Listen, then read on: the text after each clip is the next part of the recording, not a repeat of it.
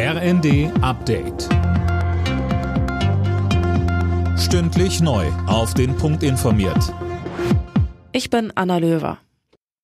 Nach der düsteren Herbstprognose fordern die Gewerkschaften vom Bund mehr Unterstützung für die Menschen. Wirtschaftsminister Habeck rechnet damit, dass die Wirtschaft im kommenden Jahr um 0,4 Prozent schrumpfen wird und mit einer Inflation von 7 Prozent. Davon besonders betroffen Geringverdiener. Die Vorsitzende des Deutschen Gewerkschaftsbundes Jasmin Fahimi sagte im ZDF, es geht natürlich auch perspektivisch darum, Arbeitsplätze zu sichern und Kaufkraft zu stabilisieren. Deswegen werden wir auch in den nächsten Tarifrunden dafür kämpfen, dass wir eine Reallohnstabilisierung erfahren. Aber ohne zusätzliche politische Maßnahmen wird uns das nicht gelingen. Kanzler Scholz und Bauministerin Geiwitz wollen am Ziel von 400.000 neuen Wohnungen pro Jahr festhalten. Zusammen mit Wirtschaft und Verbänden wurde dafür ein entsprechendes Maßnahmenpaket erarbeitet.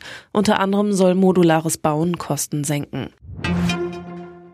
Nach dem gewaltsamen Vorgehen gegen die Demonstranten im Iran haben sich die EU-Länder auf Sanktionen gegen das Regime in Teheran geeinigt. Wie es aus Diplomatenkreisen heißt, sollen die Strafmaßnahmen nächste Woche offiziell beschlossen werden. Eileen Schallhorn. EU-Kommissionspräsidentin von der Leyen hat es schon durchblicken lassen, dass es an der Zeit sei, Sanktionen gegen die Verantwortlichen für die Unterdrückung von Frauen im Iran zu verhängen. Wie genau diese Sanktionen aussehen, ist noch nicht bekannt. Seit Beginn der landesweiten Proteste für Frauen- und Freiheitsrechte Mitte September September sind nach Angaben von Menschenrechtlern mindestens 108 Demonstrierende im Iran ums Leben gekommen, darunter 28 Minderjährige.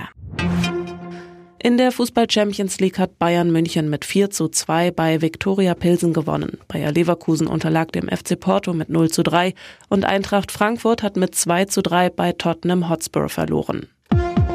Alle Nachrichten auf rnd.de